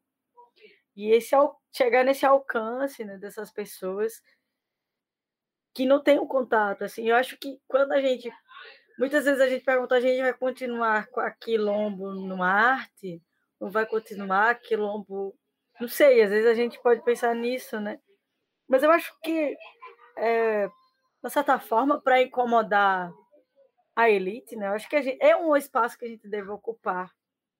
É um espaço simbólico, né? Um espaço que era da ponta da terra, né? Um espaço do bairro negro, e com a transformação é, é, dessa da cidade virou Pajussara, aquele espaço da orla, né, ocupado. E fazendo meu merchan, né, assista onde você mora, tá na, no YouTube. E é que a gente vai trabalhar essa dicotomia e a dificuldade das pessoas se verem. Você mora, mora no bairro periférico ou não mora no bairro periférico? Quem, é, quem você quer estar representando, né? E acho que quando o Arte Pajussara é um cinema de bairro, está na Pajussara. Quando tem uma mostra de cinema negro, quando a gente tem um rapper lá, quando a gente tem a música negra, Beatriz Nascimento, que é a memória que eu tenho né, da, da nossa primeira mostra foi presencial, com lançamento de Ilhas, isso é muito. A gente fica assim. Chegou um momento que eu estava chorando, né? eu não consegui nem falar mais nada, eu estava só chorando, porque foi uma coisa assim que é, e transforma e a gente conversando com alguns colegas e, e pós a mostra dizendo eu me vejo como negro hoje assim porque foi um salto que a mostra isso aí e a gente estava conversando que isso é maior que qualquer coisa de que você tem uma pessoa que se identifica é, como negro como que é uma, um processo muito doloroso porque isso foi negado para pela gente por muitos anos ser negro, se declarar negro. Então, isso é, é, é um legado, assim, uma herança importante, assim, que a gente, pô, a gente já ganhamos a, a, o que deveria fazer quando uma pessoa, se, depois de muito tempo, se ver como negro, como um, um realizador negro. E isso né, é importantíssimo, assim, acho que a gente tem planos, né, Mostra Quilombo ela, a gente vai fazê-la online, né? Tentar fazer, tentar experimentar. Não sei se a gente vai conseguir fazer algumas é, sessões itinerantes. A gente já fez no IFAL, isso em 2019. A gente fez sessões fora de Maceió, fizemos em Satuba e em Arapiraca. E esse ano a gente tem algumas coisas que depois a gente vai colocar direitinho, né?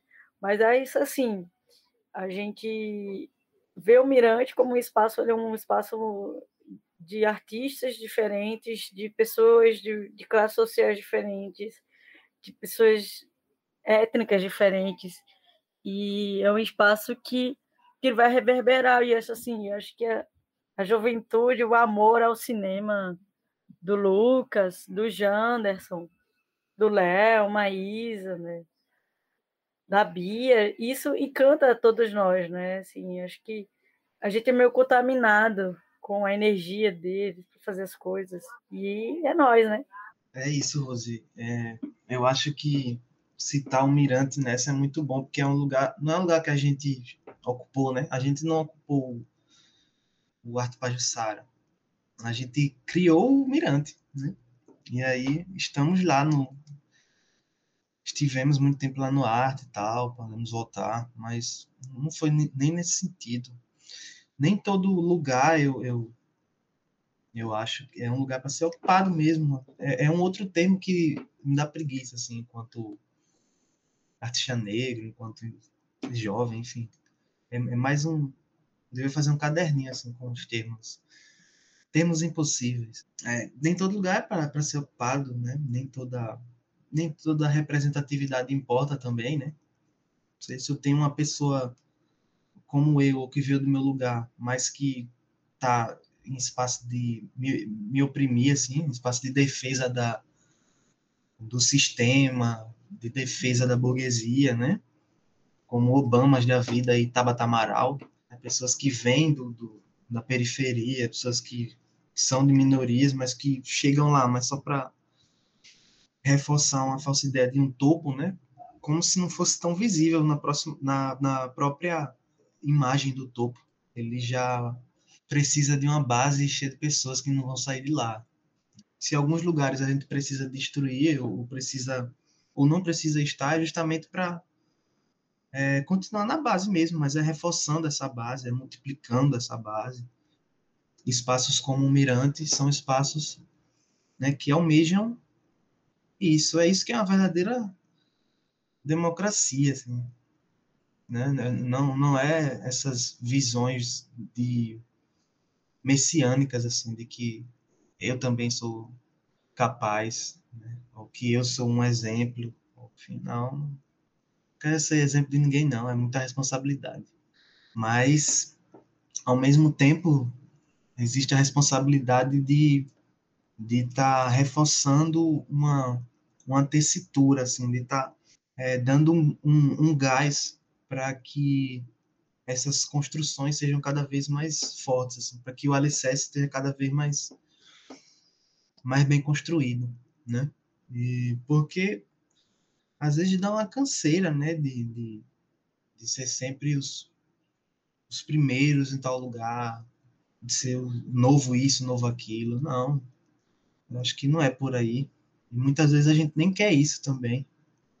Né? A gente quer estar tá fazendo o nosso e não sem responsabilidade, não sem uma, uma força, mas é que tem a, a as potências de arte e, e, ela também exige certa independência, assim, ela também exige certa até certo traço de egoísmo, assim, mas certa centralidade, que às vezes se perde, né, nos, nos discursos do mundo, nas urgências do mundo, né, e eu acho que isso é uma manobra que nós artistas é, que também são da periferia, artistas que também são né, LGBTs, é, mulheres, são, é, é, esse, é esse drible que, que é necessário para não, não se perder em outras urgências, né, que são urgências da nossa demanda, assim, da nossa vida, mas que não necessariamente é, precisam ser sempre prioridade assim, na arte, precisam ser sempre o traço mais visível da nossa arte. Né? Por que não fazer uma arte que não, não quer um traço visível? Assim? Por que não querer fazer algo que quer estar tá meio escondido? Assim? Por que não abraçar é, o obscuro, a opacidade? Por que não ir por esse caminho também? Né? Mas, ao mesmo tempo, não, não, não deixar de gritar. Infelizmente, é, precisa, é importante.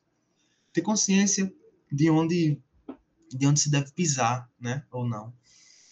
Porque alguns lugares mesmo não, não, não vale a pena, e por mais que a gente, é, a gente queira é, que cada vez mais estejamos em, em todas as situações, mas muitas vezes é cansativo e doloroso e muitas vezes não dá nem vontade de ter que explicar, né? Porque sempre ser a pessoa que vai dar o beabá das coisas. Porque sempre é, fazer uma obra e ter que introduzir, e ter, e ter que fazer um panorama, assim. Né? Porque sempre é, existir certa visão exótica da coisa. Assim. Por que não simplesmente é, existir no mundo como qualquer outro artista, porque parece que excentricidades são coisas de artista branco. Né? É, aí se pode ter essas liberdades, assim. Mas, quanto a nós, né? Por que não falar sobre o, o nosso lugar, o nosso bairro, mas só falar sobre ele, assim? Porque, por exemplo, é, ah, falar do Bill e tal, é, mas estou aqui é, escrevendo sobre o meu bairro, que não é apenas é, um bairro violento, que não é apenas isso, que a, a, o pessoal conhece por ser um bairro desse jeito. Mas até, até essa explicação, ela também cansa. Assim. Porque, ó, eu tô falando sobre meu bairro e pronto, e é isso, né? Com um carro de som, como tá passando agora, e essas coisas. É, é isso, é o... É o é o lugar, assim, está sempre defendendo algo, embora sempre vai ter alguém que vai falar isso, porque ainda é necessário que sempre tenha alguém que fale, porque as pessoas não entendem, né? Mas é respeitar até essa canseira que às vezes dá na gente, assim, de não querer ficar sempre nesse papel, assim.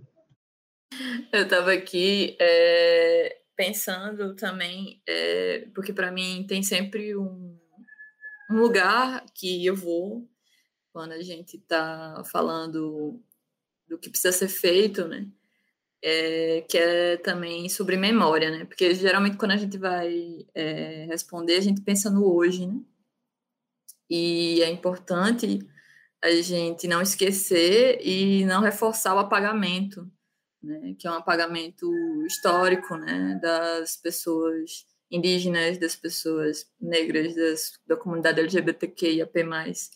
Né? E nesse sentido eu falo é, não só é, do que da forma como a gente pode dialogar sobre isso, né? Mas também de como a gente pode escrever, de como a gente pode criar isso artisticamente, de, de que formas a gente pode é, investir nesse sentido, né? E aí, em específico, no Alagoa, nós, nós somos um espaço aberto à colaboração, né? E aí tem o espaço é, já exercitado, né, e, e, que é um espaço de diálogo constante, que é sobre escrever sobre os filmes alagoanos, que é escrever sobre a, o cinema alagoano, né, e no caso específico de crítica de, de filmes, né, nós, nós temos abertura também para filmes brasileiros, né, e eu, eu sinto que é, é, quanto mais for possível falar sobre os filmes indígenas e os, e os, os filmes negros, filme de cinema negro, é mais necessário ainda continuar falando.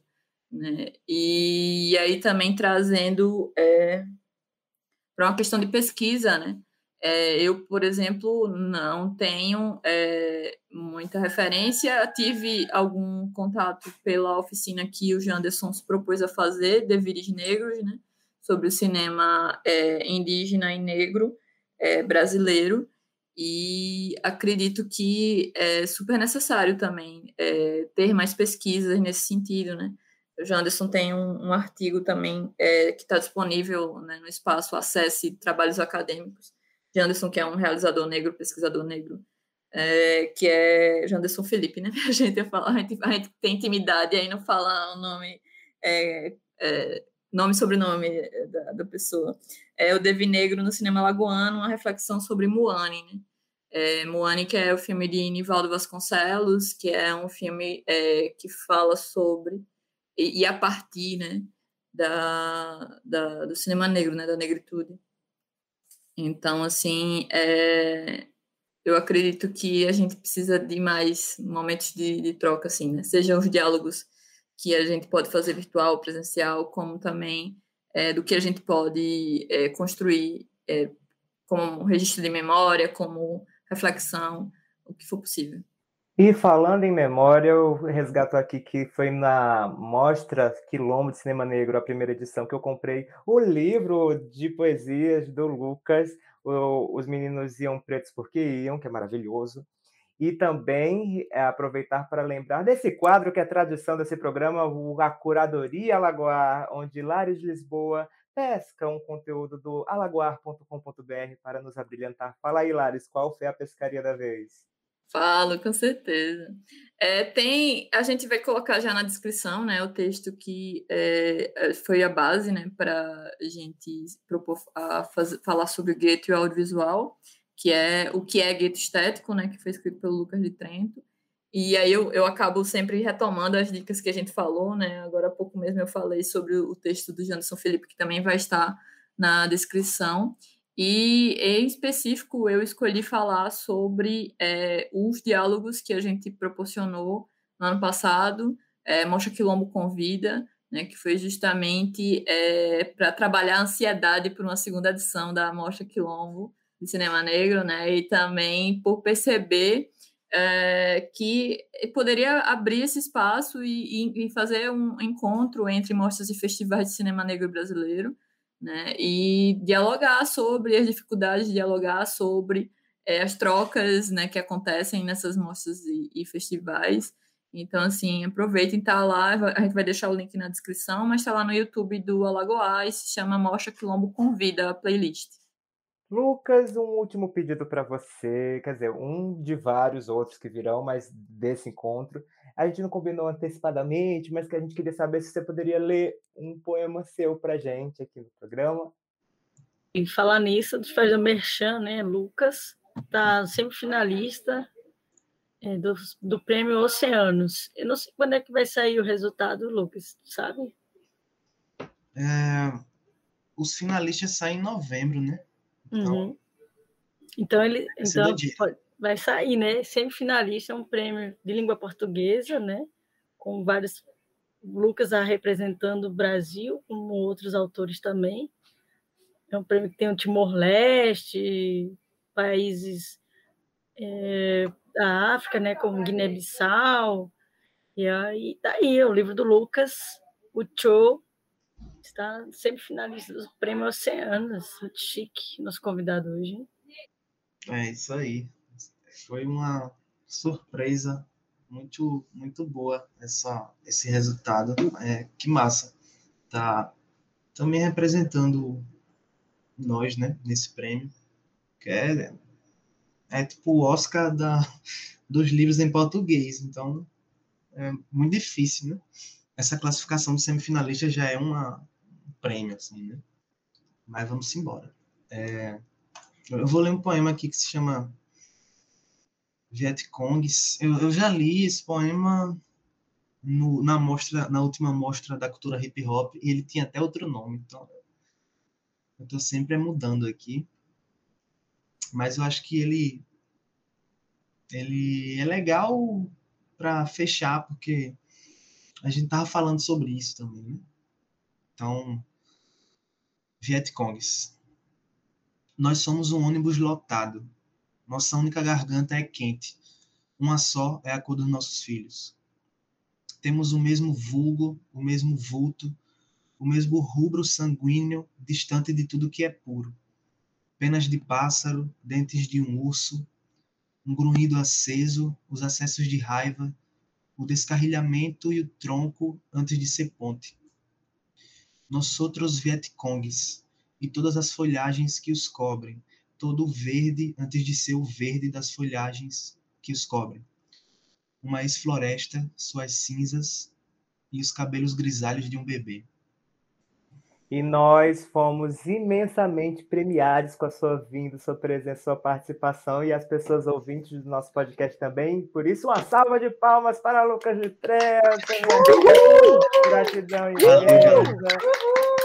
Foi massa a conversa, foi bem legal. E, Passou favor, rápido até. Ah, e não fala isso que, olha, aqui o pessoal gosta que eu fico arrochado, hein? Ó, a, gente quer muito ouvir seus arrobas, onde a gente pode acompanhar seu trabalho, onde a gente pode adquirir seus livros, porque eu também tenho e super indico, incrível. E aí, também se puder contar assim o que é que vem por aí, um pouquinho mais, dar um furinho de reportagem para nós, no que puder adiantar. E os seus contatos para se alguém quiser registrar você como modelo, né? 24 anos, minha gente, só, meu Deus. É, ainda tem, ainda tem essa, né? Mas vamos lá. Ainda tem o Loitia, Lucas. Faz o jabá do Loitia. É, então, o, o, tô no Instagram lá, arroba Lucas, Lucas Litrento, é, no Facebook, mas Facebook ninguém entra mais. Não sei porque os escritores usam Facebook, né, ainda. É um negócio que eu nunca entendo. No Twitter, melhor vocês não irem atrás de mim, não. Né? Embora sempre, os prints sempre rolam, né? Os prints sempre rolam. Então, mas não vão não, fica pelo Instagram mesmo. É, e eu tô na, na Loitia, foi um projeto, Loitia Lab foi um projeto com o Janderson Felipe, né, que é do cinema também, e com da literatura, o Richard Plácido e o Jean Albuquerque, que a gente fez depois das aprovações na, na Audi Blanc, inclusive. E além da aprovação do próprio projeto da Loitia, a gente teve outro projeto de um festival que a gente já vai usar na Loitia também, né? E os livros, cada um passou com um livro. E a gente resolveu transformar a Lute numa editora também, mas num, num espaço, num espaço de, de arte, num espaço de jornalismo cultural também. Então, é, tá lá, lutialab.com.br, arroba lutialab, vocês acham. E os meus livros estão lá, né? É, os meninos não, os meninos ou comigo ou com o pessoal da imprensa oficial. Mas o tio tá lá, tem tio lá. É, e o próximo livro é, é um livro de poemas também, que eu tô adiando cada vez mais, porque tá, a, o negócio tá ficando difícil, o negócio é brabo. É o Preto Vírgula, ele tem muito mais música que o outro também, né? Mas antes disso tem um, tem um filme, é, como a Rose também né? A Rose foi uma das aprovadas no, na, na Audi Blanc nos curta-metragens, eu também fui. Aí vai ter um filme é, sobre um dos contos do Cho, né? O Motor. Então, estou é, esperando mais um pouquinho para para gravar esse filme. Quero fazer aqui mesmo, no Bio, no terminal de ônibus. Tô pensando, viajando. Não é nem uma pré-produção ainda, é só viagem na minha cabeça. Porque a pandemia faz isso, né? A gente começa as coisas de um jeito e elas tomam outro rumo, assim. E eu acho que é aceitar isso, assim como a gente também deve aceitar quando a gente não está super produtivo, que fica aquela pressão de estar tá super produtivo na, na pandemia, nesse período, pelo menos no período mais crítico, assim.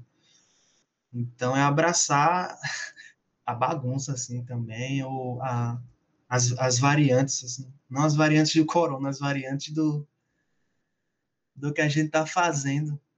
Né? E é isso que, que tá vindo aí. Esse ano talvez saia coisa. Eu não queria lançar mais nada esse ano. Queria férias. Mas tá ruim, tá difícil. Olha quantos conteúdos exclusivos para quem nos ouve aqui de primeira mão de Lucas Litrento. Gratidão mesmo, viu? E aproveitando esse gancho com Rose, Rose dá seus arrobas e seus recados finais. E aí, gente, é agradecer também ao Lucas, né, a presença dele aqui. Acho que foi um papo muito massa, enriquecedor essa troca com ele. Sou fã, né? eu tô aqui, né? Admito que sou fã, passo pano, não, às vezes não, eu dou bronca. e, mas aí, gente, sigam o Mirante Cine Clube. A gente está fazendo as atividades é, no primeiro sábado do mês e a gente está fazendo as atividades online. Sigam o Mirante Cine Clube.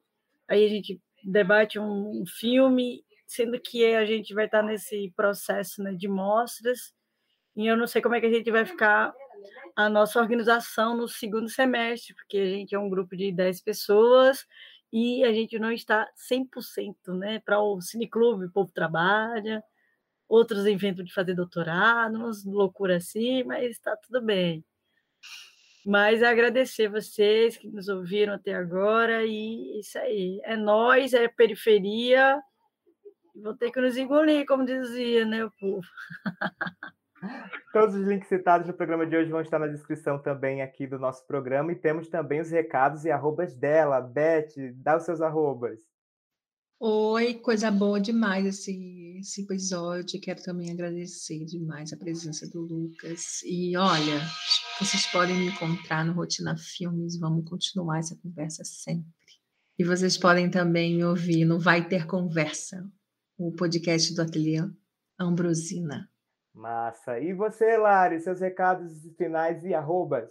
Gratidão, Lucas. Gratidão a todos os chiqueiros e não chiqueiros, aos nossos ouvintes. É, Para me encontrar é arroba Lares Lisboa, que é o perfil pessoal, e o perfil profissional é arroba La Refletida. E para me acompanhar, o meu arroba é ronsilva.arte. Não esquece também de nos acompanhar no perfil do Alagoar, arroba Alagoar, e da Rotina Filmes comentar esse episódio, mandar sua direct, seu comentário no post que divulga esse programa, mandar seu e-mail para audiovisualalagoas.gmail.com, que é também nosso Pix, nos apoie com qualquer valor que nos ajuda aqui só. Tenha o link da loja da Colab 55 com os produtos vários das estampas de é, criação da nossa querida Amanda Duarte. E é isso, gente. Gratidão por manter a taxa de retenção desse programa. A gente se vê no próximo episódio. Cheiro grande, até mais!